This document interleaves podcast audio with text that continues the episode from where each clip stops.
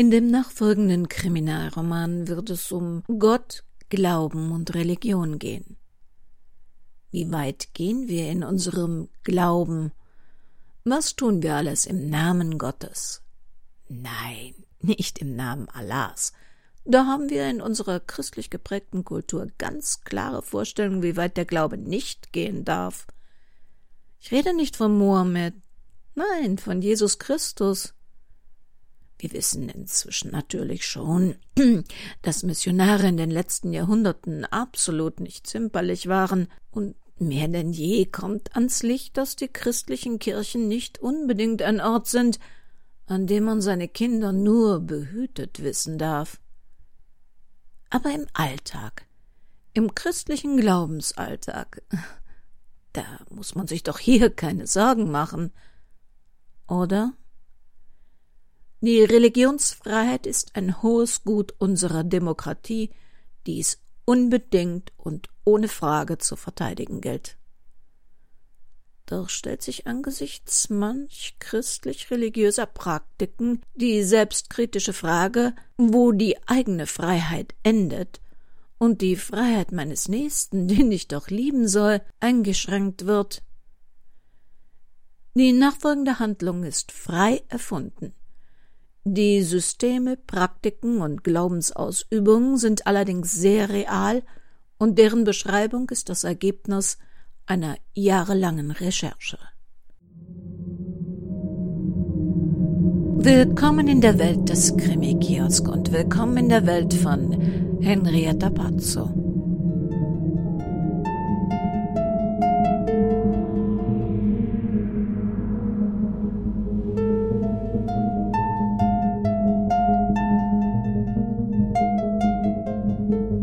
Lamm Fromm, Barbara Monotz, zwölfter Fall. Ein Kriminalroman von Henrietta Pazzo in mehreren Episoden. Eine Produktion des Krimikiosk Verlages Petra Weber in Köln.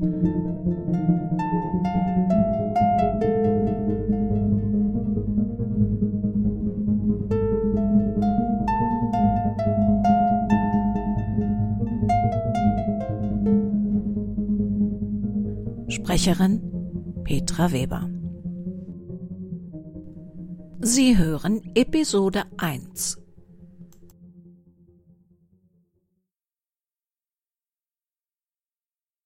Huhu, das ist die Mailbox von Maike Reinhardt. Ich bin gerade die Welt retten oder zumindest meine 148 Mails checken. Vielleicht bin ich aber auch am Ende der Straße in meinem Haus am See oder ich höre ganz einfach nur Musik und habe weder Lust noch Zeit oder Möglichkeit, im Augenblick zu telefonieren. Also, entweder hat es sich erledigt oder ihr ruft wieder an und hinterlasst eine Info, sobald's bei euch piepst. Maike, jetzt mache ich mir aber langsam doch Sorgen. Also, dass ich allein ins Kino musste, okay. Dass du die Mailbox nicht abhörst, okay. Aber jetzt ist es 1.30 Uhr und du hast dich immer noch nicht gemeldet. Bitte ruf doch kurz mal an, ob alles in Ordnung ist. Ich fange an, mir richtig Sorgen zu machen. Das sah Maike so gar nicht ähnlich. Den Kinofilm wollte sie unbedingt sehen. Sylvia war gar nicht so scharf drauf. Drama hatte sie für den Rest ihres Lebens selbst genug gehabt. Da musste sie nicht noch künstlich produzierte Probleme im Kino sich reinziehen. Sylvia Klammer war ernsthaft besorgt. Maike hasste es selbst, wenn man sie warten ließ oder wenn man sie ohne Entschuldigung versetzte.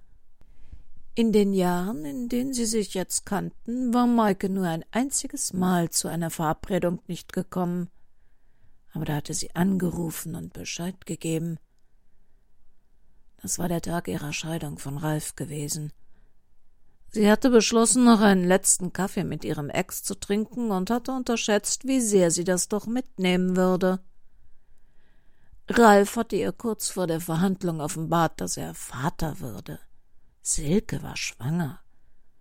Und er hatte sie gebeten, noch vor Ort auf Rechtsmittel zu verzichten, weil er dann Silke sofort heiraten könnte, damit das Baby noch ehelich geboren würde. Maike hatte natürlich verzichtet. Man wollte einem ungeborenen Baby ja nicht im Wege stehen. Dafür hatte Ralf sich mit einem Gerichtskantinenkaffee bei ihr bedankt.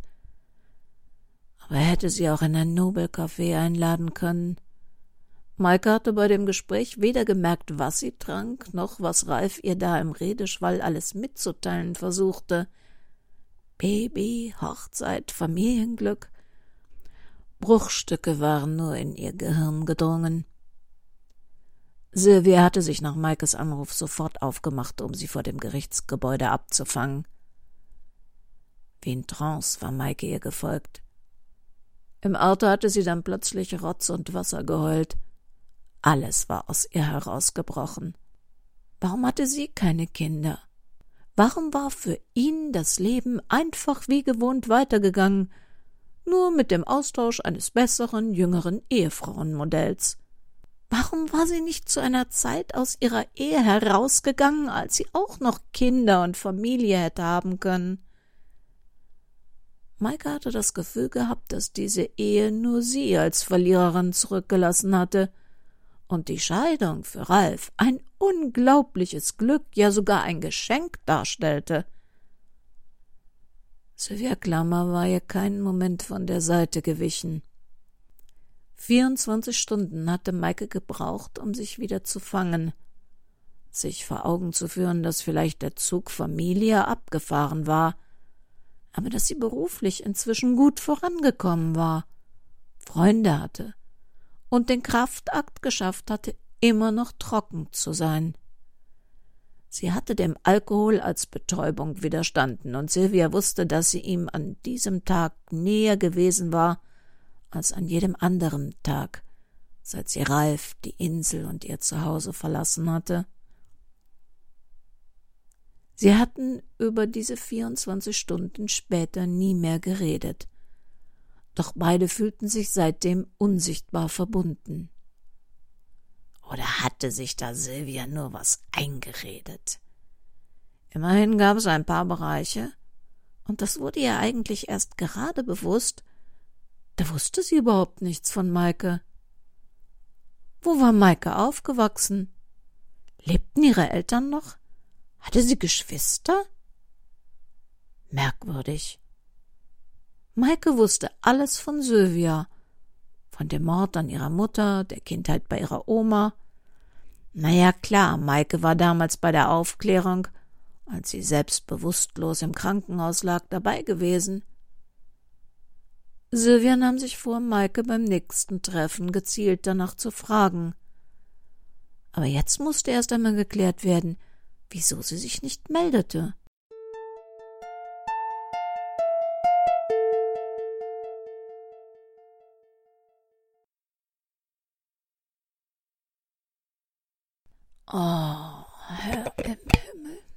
Was für eine saublöde Idee.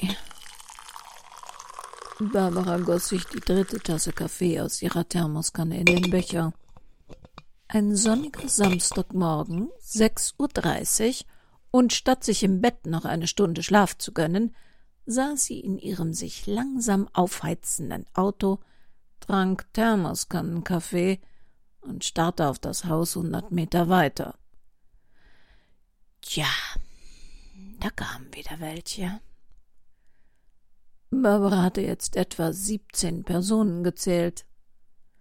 Aufregend, oh, so aufregend.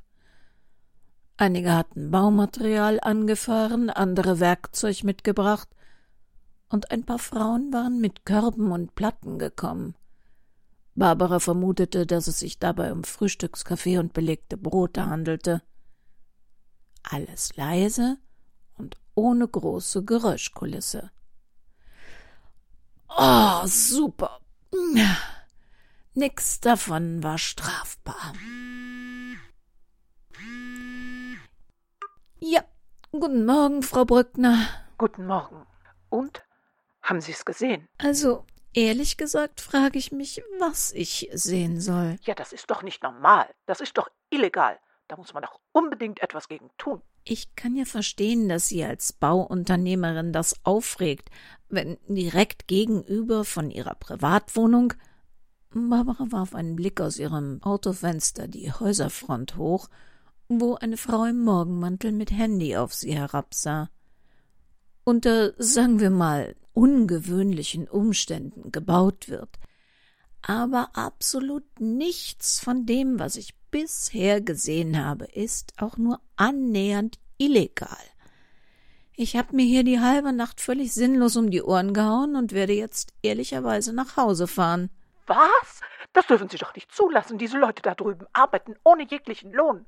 Ich fürchte zum einen, dass die Leute das hier anders sehen, von wegen Gotteslohn, und zum anderen ist es nicht strafbar, freiwillig, ehrenamtlich ohne Entgelt für eine gute Sache oder für Freunde und Nachbarn zu arbeiten, respektive ihnen zu helfen. Es steht jedem in unserem Land frei, sich für eine Sache zu engagieren. Ja, aber wenn bei mir auch nur ein Arbeiter fünf Cent unter Mindestlohn beschäftigt ist, stehe ich mit einem Bein im Gefängnis. Ich verstehe Ihre Aufregung ehrlich gesagt nicht. Die machen keinerlei Lärm bisher zumindest. Als etwas Bauschutt vom Wagen fiel, kam sofort einer und kehrte das auf. Diese Leute sind wohlgelaunt und friedlich, und niemand hat ihnen da einen Bauauftrag weggeschnappt, weil die eh nicht an externe Firmen vergeben. So what? Da werden Menschen ausgebeutet, denen wird das Geld aus der Tasche gezogen. Das sind Sektierer ohne jeden Skrupel. Im Namen Christi läuft diese ganze Scheißabzocke da drüben vor meinen Augen. Da soll ich mich nicht aufregen. Das muss gestoppt werden, sofort. Wir werden dagegen klagen. Oh, bitte regen Sie sich nicht so auf.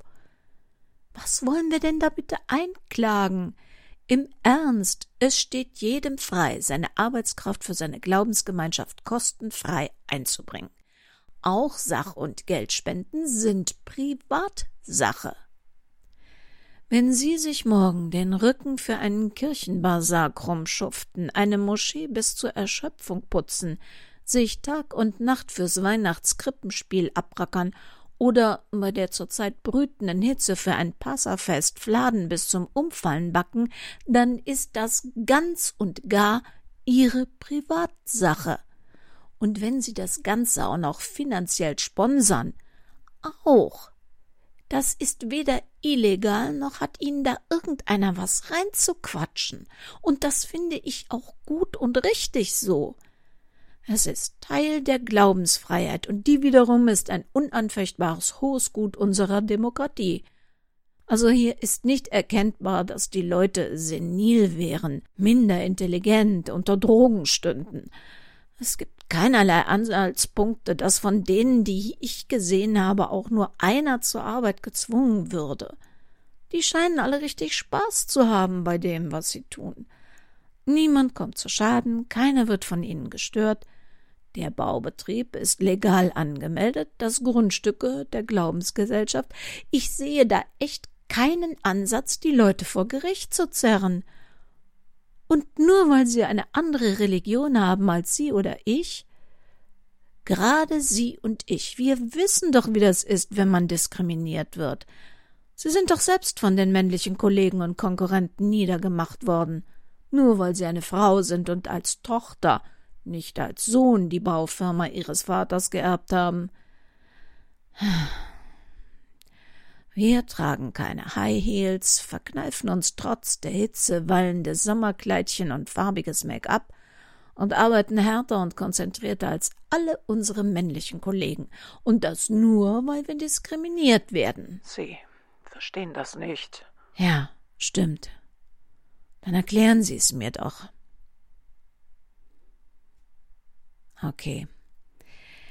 Ich merke, wie Ihnen das zu schaffen macht. Ich bleib ja noch eine Stunde sitzen, vielleicht passiert ja doch irgendwas Illegales. Aber wohl fühle ich mich nicht dabei. Danke.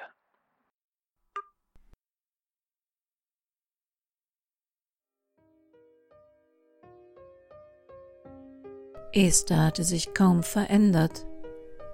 Immer noch das krause rote Haar im Nacken mit einer hübschen Spange gebändigt und diese wunderschönen, lebendigen, hellblauen Augen, die jeder Bewegung folgten, jede Veränderung registrierten. Immer noch war ihre Haut ebenmäßig und porzellanweiß, mit Sommersprossen gesprenkelt, die heute nach all den Jahren nur von kleinen Falten umgeben wurden. BFF Best Friends Forever. Ja, freilich nannte man das damals nicht so, obwohl sie das mit dem für immer, für die Ewigkeit so viel realer und ernster genommen hatten als Esther. Es war für viele Jahre ihr Synonym für Verlässlichkeit, Teenagergeheimnisse und Treue bis in den Tod gewesen. Nie wieder war ein Mensch ihr so nahe gekommen. Nie wieder hatte sich jemand so dicht an sich herangelassen, sich so verletzlich gegeben, wie damals bei Esther. Sie war von ihren Eltern nach der jüdischen Königin Esther benannt worden, die laut dem Bibelbuch mit gleichem Namen nicht nur schön, sondern auch klug gewesen war. Und durch geschicktes Verhalten ihrem Mann, Perserkönig Ahasveros gegenüber, ein Blutbad an ihrem Volk verhindern konnte. Esther war immer sehr stolz auf ihren Namen und ihr großes Vorbild gewesen. Nicht nur darum hatte Maike Reinhardt sie glühend beneidet das Schönheit, ihre Klugheit und ihr unerschütterlicher Glaube. Das waren die drei Merkmale ihrer Freundin, die sie vor einer gefühlten Ewigkeit selbst gerne gehabt hätte. Obwohl Esther stets freundschaftlich Gegenteiliges behauptete, war Maike sich ihrer optischen Mittelmäßigkeit immer bewusst gewesen. Was soll's, Ihr Haar war auch kraus und wuschelig, doch es kringelte sich eher widerspenstig denn apart um ihren Kopf. Ihre Augen waren durchaus hübsch, hatten jedoch nicht annähernd die wasserblaue Tiefe wie die ihrer Freundin. Eine Tiefe, in der man sich verlieren konnte. Natürlich hatte Maike sich selbst nicht für dumm gehalten. Klar, sie war clever, doch diesen feinsinnigen Intellekt ist das, ihr schnelles emotionales Begreifen von Situationen, das hatte sie nicht. Und der unerschütterliche Glaube. Ja. Maikes Blick fiel auf die auffälligen Jugendstilkacheln. Dieses Schwimmbad hatte sich in mehr als dreißig Jahren öffentlichem Schwimmbetrieb sehr stark verändert. Aber diese grauweißen Kacheln mit maisgelben Fischen aller Größen und asymmetrisch azurblauer Kachelumrandung waren immer noch, trotz des erkennbaren Verfalls, wunderschön. So schön wie an jenem Tag im Juli vor 32 Jahren, an dem Esther und sie ihren Blick auf die Kacheln gerichtet hier in diesem Schwimmbecken untergetaucht und getauft worden waren. Freilich, damals war Wasser in dem Becken. Und Maike war, anders als jetzt, weder gefesselt noch geknebelt gewesen.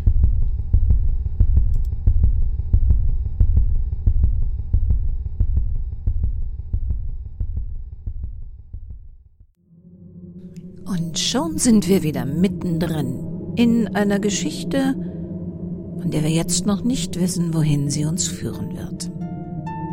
Wenn Sie gerne wissen möchten, wie Maike Reinhardts Geschichte innerhalb der Kanzlei Manott überhaupt begann, im Fall Spiegelblind, der nur über unseren Shop zu erhalten ist, können Sie die Anfänge ihrer Geschichte mit Barbara Manott nachhören.